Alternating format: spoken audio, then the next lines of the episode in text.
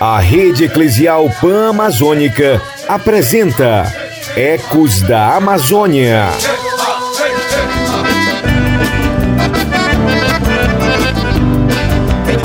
Tá cansado de licença do caminho, quem acredita dê as mãos e vamos embora. Pois quem tropeça no primeiro desatino é pouca força na construção dessa história. Não adianta inventar outros caminhos, porque jamais vão conseguir nos convencer. Capitalismo nunca foi de quem trabalha, nossos direitos só a luta faz valer.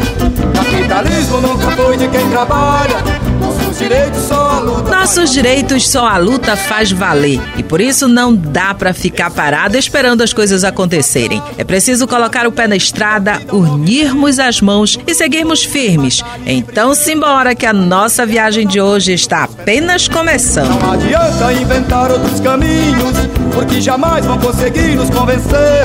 Capitalismo nunca foi de quem trabalha, nossos direitos só a luta faz valer. Capitalismo nunca foi de quem trabalha, nossos direitos só a luta faz valer. Nessa caminhada, muitos caminhos, mas nós temos um propósito: defender a vida dos homens e mulheres, das florestas e dos rios. Enfim, lutamos pela Amazônia. Mas quem pensa que a luta é fácil se engana. Há muitas pessoas que tentam impedir os trabalhos, simplesmente criminalizando os movimentos e as suas lideranças. E o nosso programa de hoje fomos até Rondônia conversar com uma liderança. Então se aconchegue, aumente o volume do som que o Ecos da Amazônia já está no ar. Ecos da Amazônia. Terra pra se admirar é a lua. Terra pra se pisar é a rua. A terra para plantar é sua.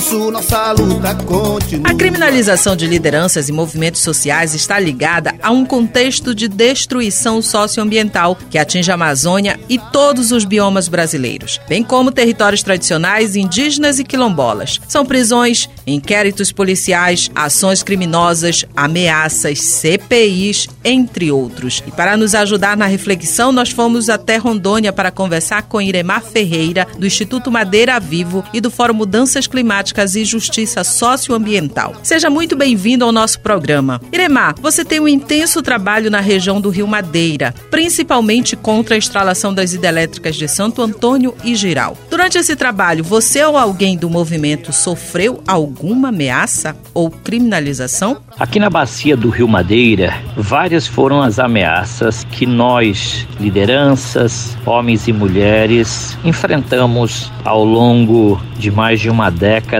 com o processo de discussão e de implementação das hidrelétricas de Santo Antônio e Giral aqui no Rio Madeira, que é parte de um complexo muito maior. E nós enfrentamos aqui desde as ameaças mais simples de coerção verbal até mesmo de slogan em carros, porque nós nos colocávamos contra a instalação das hidrelétricas no Rio Madeira enquanto campanha popular Viva o Rio Madeira Vivo, integrando vários movimentos sociais, entre eles também o MAB, e havia toda uma estrutura que se colocava a favor das hidrelétricas. E isso levou, inclusive, à criação de slogan por parte do empresariado e até a cooptação de algumas lideranças de movimentos urbanos em que se colocaram a favor das hidrelétricas. Então você recebia aí a mensagem por carros tipo usinas neles, e fora cabeças de peixes, cabeças de bagre, enfim, dessa forma nos tentavam intimidar e nos agredir. Depois veio uma segunda forma, como nós tínhamos um trabalho ah, intenso nas comunidades na beira do rio, eu particularmente e algumas lideranças também do MAB, nós tivemos aí a interdito proibitório, ou seja, para evitar que nós nos fizéssemos presente nas comunidades na beira do rio que estavam sendo aí ameaçadas e violados seus direitos, nos proibiram como uma forma cautelar, ou seja, se a gente fosse pego em uma dessas comunidades, poderiam ser presos. E tivemos, lamentavelmente, um caso que foi o assassinato da liderança do MAB, a Nicinha. Ela que enfrentava aí as forças dos investidores lá na hidrelétrica de Giral na luta para garantir o direito dos pescadores. E lamentavelmente, e por conta de vários conflitos que foram sendo construídos naquela região em negação aos seus direitos e até utilizando pessoas né, próximas a ela para criar conflitos interpessoais, o que chegou à situação do assassinato dela. E de forma cruel, porque o corpo dela foi jogada no leito do lago, amarrado a pedras, encontrada meses depois do seu cadáver. Os responsáveis pelo assassinato de Nicinha foram presos, mas os mandantes até hoje não foram identificados e continuam impunes. E a ação que foi movida pelo movimento relacionada à mortandade de peixe, Iremar, teve alguma solução ou também foi usada para criminalizar o movimento? Nós, o Instituto Madeira Vivo, representando uma organização coletiva dos pescadores de Jaci, Paraná, do qual fazemos parte, entramos com uma ação judicial ainda em 2012 para reparação pela mortandade dos peixes de um projeto de criação de peixe em tanque rede no Lago Madalena, no Rio Jaci, Paraná, que com a subida das águas repentinamente, quando se fechou aqui as comportas, as primeiras, e então isso provocou toda uma morte desse estoque pesqueiro e aí comprometeu com isso então a, a segurança alimentar das famílias, comprometeu toda essa vida aquática e acima de tudo nos obrigou a ir para a justiça porque a empresa não quis negociar dado uh, que elas conheciam da situação, o que levou-nos a entrar na justiça e até hoje segue-se essa ação. Numa primeira instância nós ganhamos quase 10 anos depois, mas lamentavelmente eles recorreram em instância superior e ainda continua. Então isso para nós é uma forma de criminalizar, ou seja, a ação de reparação de danos, ela também acaba nos trazendo e principalmente colocando os maiores beneficiários que seriam os pescadores numa condição de abandono, de desprezo, de descaso, como se aquele crime que aconteceu não é de competência logo de reparação rápida, gerando com isso todo esse prolongar de tempo e de desgaste emocional e tudo mais com as famílias é, e inclusive muitos deles idosos. Então essa é uma forma. Fora isso, hoje a gente continua enfrentando as ameaças de novos projetos, seja o Gaia Tabajara no Rio Machado, seja o inventário da hidrelétrica de Ribeirão no Rio Madeira, que aí tem influência binacional na Bolívia, seja também dentro da Bolívia, em Cachoeira Esperança. Então, a gente vem fazendo um trabalho coletivo, comunitário, de conscientização. Não sentimos diretamente né, essa criminalização dada a esse certo distanciamento ainda do, do processo de discussão. Né? Não bastassem motosserras e tratores madeireiros, a hostilidade velada de algozes garimpeiros, a tragédia que ameaça o tapajós caudaloso, é legal povo amerijo, um futuro doloroso.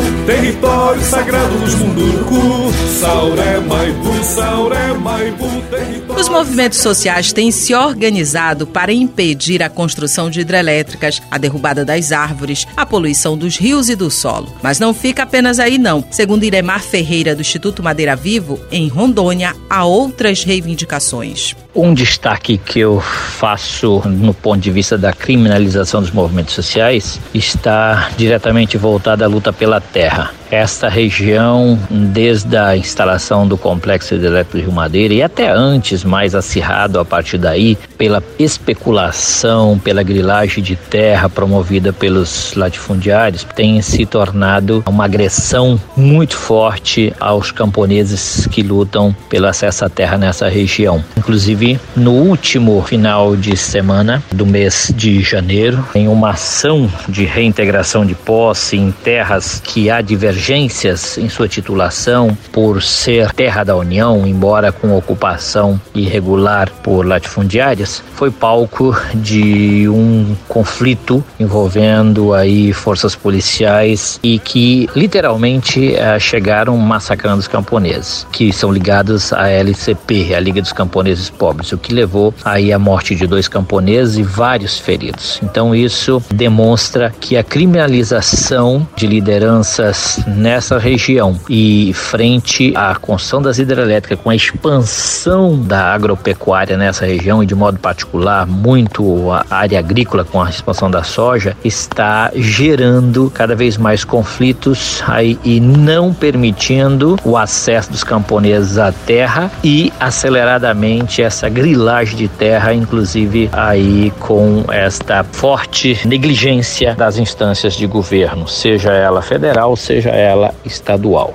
Iremar, Quais estratégias o movimento tem utilizado para combater a criminalização do movimento e de suas lideranças? Nós, da Bacia do Madeira, não estamos atuando isoladamente. Até como estratégia de mobilização social ah, para fortalecer, né, nós estamos juntos, Brasil e Bolívia, nessa fronteira, nessa bacia do Rio Madeira, que ela é transfronteiriça, inclusive, é formada por águas que vêm de rios como Madre de ah, do Peru, passando pela Bolívia Bolívia, pelo Beni, Mamoré e chegando né, à bacia do Rio Madeira e pelo Guaporé e Mamoré. Então, é juntos que a gente consegue se fortalecer. E nesse sentido do juntos estamos fazendo aí a partir de um projeto apoiado pela Miserior, pela Vida Caminhamos Juntos na bacia do Rio Madeira, é o nome do nosso projeto. Estamos trabalhando o processo de formação, de sensibilização, de mobilização popular, mas também levando boas práticas no campo das energias renováveis, justas e populares, para que as comunidades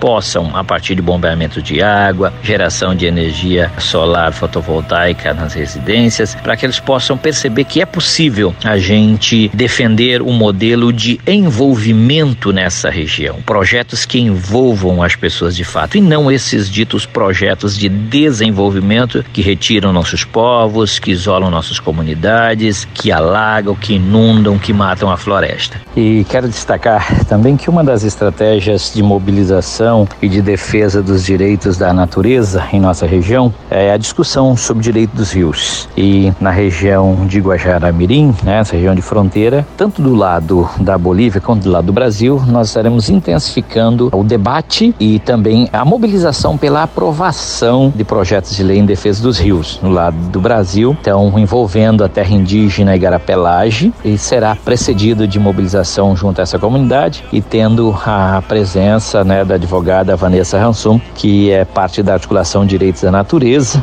do qual nós também do Fórum Dança Climática fazemos parte. Então, a estratégia ela está se dando nessas várias frentes, seja as energias renováveis, a mobilização social popular e também na área dos direitos. Obrigada, Iremar Ferreira, por estar conosco hoje. Que o exemplo de luta e união que o Instituto Madeira Vivo desenvolve em Rondônia se espalhe por todos os rincões da Amazônia, onde há projetos de morte que buscam o lucro fácil em cima da vida dos povos e do meio ambiente. Quilombolas, ribeirinhos, pescadores pedindo prudência. Somos guerreiros, cabanos índios no canto de resistência. Intimidados de braços cruzados, meu povo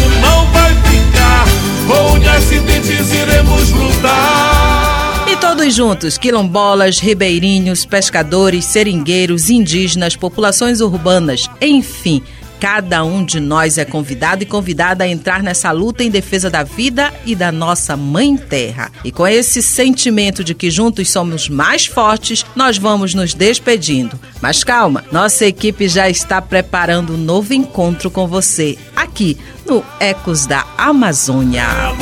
Paulinho, Guajajara, de Davi Copenaua, de Lailton Pataxó, de Chicão Chucuru, Batalha de Mania Juricaba, de Francisco e Maruaga, da Mandinha Chucuru, do povo azul.